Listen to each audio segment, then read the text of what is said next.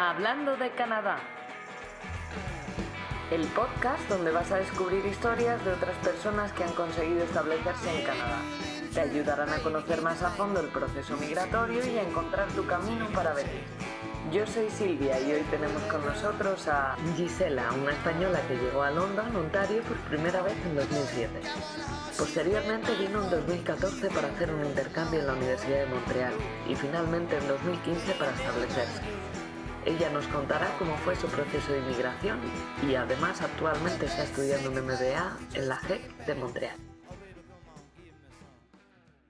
Hola Gisela, ¿qué tal? ¿Cómo estás? Hola Silvia, muy bien. ¿Y tú cómo estás? Muy bien, muchas gracias por estar hoy con nosotros en Hablando de Canadá y por contarnos, compartir tu historia gracias por invitarme, por dejarme participar, que creo que es un proyecto súper chulo y que puede ayudar a, pues a todos los amantes de Canadá que quieran venir aquí. Para empezar, me gustaría que empezaras con una presentación de ti misma, quién eres, de dónde vienes. Vale, pues bueno, soy Gisela, soy de Manresa, que es una ciudad pequeña de la provincia de Barcelona, y estoy viviendo en Montreal He venido a Canadá varias veces para instalarme definitivamente, pues ya fue en julio de 2015. ¿Y por qué elegiste Canadá la primera vez? En ese caso, o sea, has venido varias veces, la primera vez creo que fue en 2007 y luego has ido viniendo en otras tres ocasiones. ¿Por qué fue la primera vez la que elegiste Canadá y por qué has vuelto? Pues la primera vez elegí Canadá porque, bueno, yo estaba estudiando cuarto de la ESO en 2007, tenía 15 años y mis padres siempre me habían dicho pues, que era muy importante aprender idiomas, practicar idiomas, que el mundo cada vez era más global. Y yo estaba aprendiendo inglés en una academia de idiomas de Manresa y, bueno, desde esta academia nos ofrecieron la oportunidad de venir a, a un high school, a, una, a un a un instituto en Ontario para aprender inglés durante, eh, el programa total eran ocho semanas y estabas en casa de una familia y además el programa incluía también como dos semanas de adaptación, de, de integración a la cultura canadiense con otros estudiantes que venían en el mismo programa. Entonces, pues eso, la primera vez yo vine con este programa para aprender inglés y fui a parar a London, Ontario. Y después, bueno, vine otra vez para visitar a, mis amigos también en London. Y en 2014, pues yo ya estaba finalizando mis estudios universitarios, estudié economía. Y bueno, pues yo sí o sí me quería ir de Erasmus, yo quería, quería salir, quería volver. Soy súper aventurera. Dije, pues a ver dónde puedo ir, ¿no? Había mucha gente que quería hacer Erasmus, había muchísima demanda y dije, pues sí que hay plazas, pero es que igual me voy a quedar sin, porque esto es muy competitivo, ¿no? Como yo hablaba francés, lo que hice fue buscar las universidades francófonas que, que estaban ofrecidas por la UNI, y entre las cuales estaba la Universidad de Montreal, que además era donde más plazas había, y dije, bueno, pues allí y por eso vine aquí a la Universidad de Montreal, me sirvió también para mejorar el francés, así que fue muy buena experiencia, tan buena experiencia que me enamoré durante la experiencia, canadiense, o sea que me lo pasé muy bien. Y después pues claro, me, tenía que terminar mis estudios en Barcelona después de este intercambio y durante estos meses pues busqué una forma de, poder volver a Montreal, encontré unas prácticas y ya fue cuando en 2015 vine con el Young Professionals y, ya me quedé aquí. Y cuéntanos un poquito tu proceso de inmigración, Gisela, desde que ya viniste definitivamente con la Young Professional hasta, digamos, el día de hoy, ¿cómo han sido todos esos procesos? Vale. Pues bueno, eh, la Young Professional yo la, pedí en 2015, entonces en esa época eh, había en un año 125 visados de este tipo para España. Pues está pensado para personas que están terminando la carrera o que están en vías de terminarla y que cuando la terminen podrán venir a trabajar a Canadá. Para poder tener este tipo de visados tienes que encontrar unas prácticas. Entonces, encontré estas prácticas, ¿no? Este tema de la Young Professionals tiene dos partes. Una parte es la parte que rellena tu, tu empleador y la otra es la que rellenas tú. Entonces, tu empleador, para rellenar su parte, pues tiene que hacer un pago, tiene que rellenar papeleo, te tiene que entregar a ti el, el contrato de trabajo y te va a pedir el pasaporte aquí yo quería hacer un inciso porque es súper importante que cuando le deis vuestro pasaporte miréis que el pasaporte va a estar en regla durante todo el periodo que vayan a durar vuestras prácticas. Este visado tiene una duración máxima de un año y después pues eres tú también por tu parte que tienes que rellenar unos documentos, tienes que hacer también un pago, son como 200 dólares si no recuerdo mal que tienes que pagar tú. Respecto al tiempo de espera, pues en mi caso yo tardé más o menos entre 5 y 6 semanas desde que mandé el primer papel hasta el que me dijeron, pues ya tienes la Young Professionals, ¿no? que realmente se te activa cuando cruzas la frontera para venir a, trabajar a Canadá. Y aquí también dos puntos de recomendación. Llevar la carta, el contrato que os hayan dado el empleador y coger un seguro, cuando no crucéis la frontera sin ningún seguro eh, médico, porque aunque después de tres meses eh, bajo este visado tú puedes pedir la seguridad social quebecoa, en las mm. otras provincias no lo sé, pero en Quebec lo puedes pedir, durante los tres primeros meses no, entonces tienes que asegurarte de estar cubierto durante, durante mínimo este tiempo. Pero es que ahora funciona bajo un sistema de, de rondas de invitación. Entonces, periódicamente el gobierno va a lanzar una ronda de invitación y, te, y en el momento que se lanza la ronda de invitación, tú ya, ya tienes igual creado tu perfil, te dice, mira, eh, ahora, te mandamos una invitación para que completes ahora tu demanda. Entonces, la completas, a partir de allí igual tardan unos, unos días más de margen en mandarte la siguiente comunicación. La siguiente comunicación, que es una cosa nueva que antes no te pedían,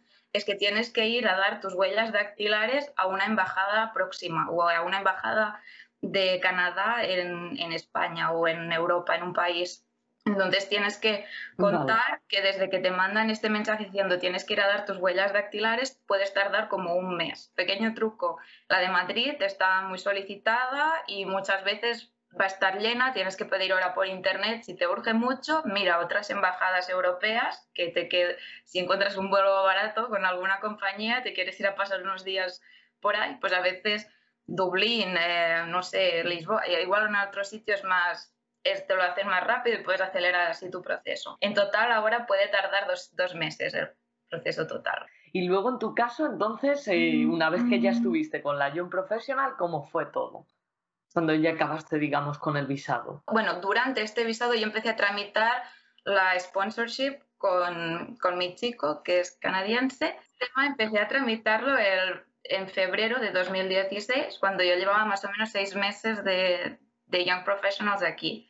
Tienes que mandar todos, todos los papeles de, que, te piden. Eh, ya hay una guía publicada en Internet que si te la lees súper bien, pues lo puedes hacer tú perfectamente. En nuestro caso tuvimos que argumentar que habíamos vivido durante un año eh, bajo el mismo techo, por así decirlo, ¿vale? Porque entonces ya te consideran que eres conjoint o sea, pareja de hecho, pero en mi caso no era así. Yo no hacía un, hacía más de un año de relación, pero como había ido a terminar mis estudios en Barcelona, pues no, no había sido el caso. Entonces tuvimos que argumentarlo súper bien, mandar pues todos los correos, mensajes, Skypes, todo lo que había habido durante este tiempo. Claro, Entonces, pues también en este proceso tienes que hacer un test médico que lo, lo puedes hacer en varios centros y hay una lista de, de centros acreditados en la web de, de, inmigración.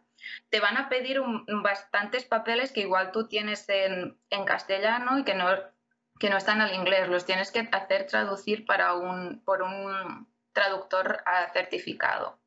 En mi caso, el proceso como 19 meses en total, pero porque en medio me, faltó, me faltaba un papel. Entonces, pues, cuando te falta un papel, sí, y me dieron un mes como mucho para obtener ese papel que me faltaba.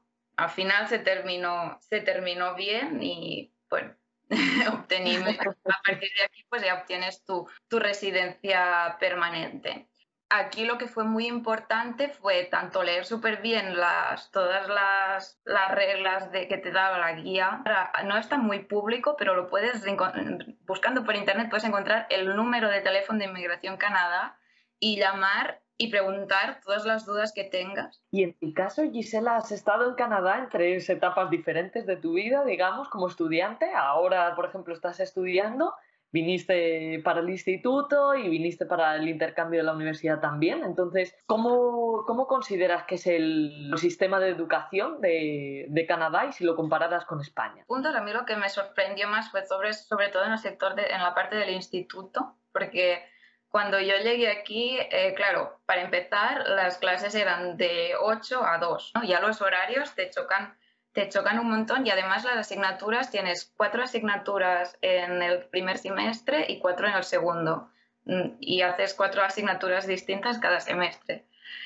Y entonces, pues las asignaturas eran como súper prácticas. Los profesores, por ejemplo, en la clase de ciencias habíamos ido varias veces al bosque a buscar muestras para analizarlas en clase después las clases de historia eran todas a través de, películas, de poesías, de canciones, que después la profesora te hacía reflexionar sobre, sobre estos temas y como mucha interacción en clase también. Las clases de música, cada uno tocaba un instrumento distinto. No sé, me pareció como súper innovador y, y la verdad es que me lo pasé muy bien, me gustó mucho y todos los profesores eran súper competentes y y bueno, también en el colegio, por si alguien se anima, yo creo que aquí la gente es súper consciente del tema de la inmigración, de que hay gente de fuera y me integraron súper bien. Nunca me sentí rara ni que alguien me, me estaba excluyendo. No, no, no, no, al revés. Todo el mundo se portó súper bien y me integraron muy bien. Y en el caso de la uni, pues bueno, aquí, por ejemplo, dedican mucha atención a, da mucha importancia, digamos, a la participación en clase, a que los alumnos estén implicados. Los grupos yo vi que son más pequeños, que al menos en mi universidad en España, que a veces, éramos más de 100 personas en una clase, pues aquí los grupos yo he visto que son más pequeñitos. Y después, como, como curiosidad, es que aquí en, Quebec, por ejemplo, tienen un año más de bachillerato, o sea, terminan a los 19 la, la parte del CEGEP que dicen ellos, del bachiller, pero tienen después tres años de universidad. Entonces, esta es como la, la gran diferencia, ¿no? En todos los casos estaba muy bien, tenían muy buenas instalaciones y es, es un buen sistema educativo. Súper bien. Y ahora, por ejemplo, siguiendo con el tema de estudios, ¿estás haciendo un máster? Entonces, si, pudieras contarnos un poco pues, qué programa estás estudiando, cómo fue la aplicación, porque ya ahí era pues, con tus estudios de España. Es a tiempo parcial, es en francés. Entonces, al ser en francés y al no haber estudiado aquí, sí que me pedían, eh, por ejemplo, un examen de mi nivel de francés y eh, no todos los exámenes valían, tienen una lista y también eh, tenías que que, tenía que ser reciente, no podrías haber hecho hace como mucho tiempo, tenía que ser más o menos reciente. Después tienes que hacer otro examen que se llama o GMAT o TASMAT en francés. GMAT es por si haces el programa en inglés, que a tiempo completo lo puedes hacer en inglés. Y entonces, pues es, este examen y tienes que sacar la nota mínima que ellos piden, que creo que en el TASMAT eran 300 pedían, pedían cartas de recomendación de mínima de un empleador y otra que fuera pues de un profesor o de otra persona, de un cliente podía ser. Pedían dos años de experiencia profesional, ya fuera internacional o en Canadá, eso, eso daba igual tenías que contestar a una pregunta escrita, que de hecho si vais a la web de HSC, creo que, que, es donde lo estoy estudiando yo, creo que está la pregunta puesta. Y después la última parte me hicieron como unas entrevistas por vídeo, o sea, que me grababan, me hacían una pregunta, yo la contestaba y eso quedaba grabado. Y esto fue más o menos lo que, lo que pedían y también me pidieron todas las, las notas que había sacado en la universidad y mi título original de la universidad. Para eso tuve que sacar copias compulsadas y las tuve que hacer en, en el consulado de aquí de Montreal y adjuntar una, una copia certificada traducida de, de, las dos cosas. Por otro lado, también por curiosidad, ¿se aplica, por ejemplo, normalmente en febrero o algo así? Que, por ejemplo, en España yo creo que es un poco distinto.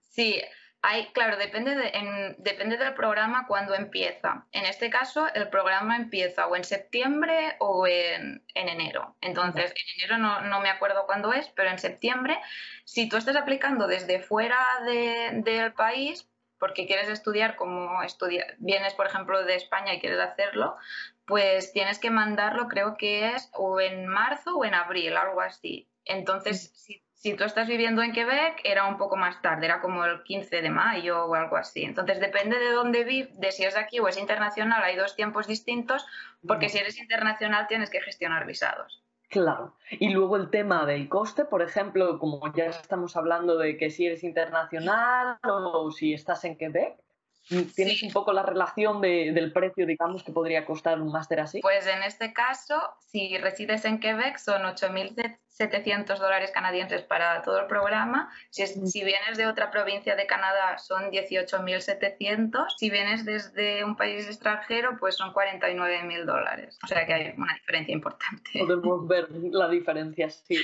entre todos. Ya por curiosidad, las posibles salidas profesionales, o sea, ¿qué tienes un poco pensado? Pues realmente los motivos para hacer un MBA, pues te encuentras gente que quiere hacer por muchos motivos, gente que quiere emprender, gente que quiere reorientarse, que se quiere reciclar, que quiere cambiar de sector, que quiere subir un poco de, de, de escalones, ¿no? Entonces, en mi caso es como un poco un mix de todo, porque me gusta mucho el tema de la innovación y este programa tiene la, tiene la posibilidad de hacer un microprograma en TIC, en tecnologías de la información, dentro de, de tu MBA, ¿no? Y bueno, pues lo, lo encontró súper interesante y como me interesa mucho el tema de la emprendeduría, de la innovación, pues bueno, quería tirar más por allí cuando termine, entonces este es, este es el plan. Fenomenal. ¿Y algún consejo que te darías a ti misma si pudieras volver atrás? Pues sí, tengo algunos y no creo que no tienen nada que ver con lo que he contado, pero bueno, si a alguien le sirve, primero diría que no no coger ningún piso por internet, por más que te lo recomienden de la uni o lo que sea. Hasta que no estés aquí, no pagues nada. Vete a casa de un amigo, a un Airbnb, a un hotel y mira tú, porque por internet hay muchas estafas. Después, no te pueden pedir ningún tipo de, de fianza. Es ilegal en Quebec que te pidan fianza por un piso. Y la última es todos los papeleos que puedas necesitar, llévatelos ya desde la primera vez que vienes, porque yo he pasado un montón de llamadas a casa, mándame esto, mándame lo otro y es un, es un lío. Mejor llevároslo con vosotros y así ya lo tenéis. Y para acabar me gustaría que contaras alguna aventura, bueno, en, en Quebec, en Montreal hay bastante nieve, entonces alguna aventura del invierno, algo que, que, quite un poco de importancia. Claro, yo la primera vez cuando vine aquí me dijeron, no, tú en invierno pues unas botas, un buen abrigo y claro, pues yo iba a mirar botas a las tiendas y todas me parecían súper feas, no me parecían nada estéticas, ¿no? Y pensaba, uff, al final, mientras estaba de intercambio, no me las compré y ya empezó a hacer frío y fue súper error. Entonces, al final la conclusión fue que ya en invierno mm, el glamour y la estética ninguna. Es, eso o, te, o, te, pegas unas, unas castañas que bueno, entonces al final no vas vestido nada glamuroso igual, pero, pero al menos ni pasas frío ni te caes, ¿no? Y bueno, pues esta es alguna, alguna un poco anécdota, ¿no? Mi mentalidad al principio decía, ay, pues qué moda más fea, pues qué feo es aquí la ropa de invierno, qué mal gusto, y al final no, es que al final o vas así o, o no puedes salir de casa. Como todo el mundo va así, tampoco destacamos, ¿verdad? Sí, pero bueno, que si te vistes bien y te equipas bien, pues bueno, puedes hacer muchas cosas en invierno, un montón de deportes y eso está muy bien. Hay un montón de vida, un montón de actividades. Sí, sí. Qué bien, muchísimas gracias Gisela por, por estar en Hablando de Canadá, súper interesante y gracias por los consejos. Pues de nada, un placer hablar contigo y mucha suerte con el proyecto. Gisela de Manresa, España, llegó en 2007 por primera vez a London, Ontario. Ella llegó con un programa para mejorar inglés durante ocho semanas en el instituto, gracias a su Academia de Inglés en España. En 2014, como estudiante de Economía, vino a realizar un intercambio a la Universidad de Montreal. Durante su estancia, Gisela se enamoró de un canadiense. Decidió finalizar sus estudios y volver con la Young Professional, International Experience Canada ella obtuvo su residencia permanente a través del programa Sponsor Sports Common Law Partner, gracias al patrocinio de su pareja canadiense. Actualmente está realizando un MBA, Master of Business Administration, en la GEC de Montreal. Muchas gracias por escuchar Hablando de Canadá. Esperamos que os ayude y os haya gustado. Podéis ver la entrevista completa en nuestro canal de YouTube y seguirnos en nuestras redes sociales, Hablando de Canadá en Facebook, Instagram y Twitter. También en nuestra página web www.hablandodecanadá.com. Al suscribiros y compartir nuestro podcast ayudáis a que este proyecto siga adelante y conozcáis otros testimonios. Hablando de Canadá.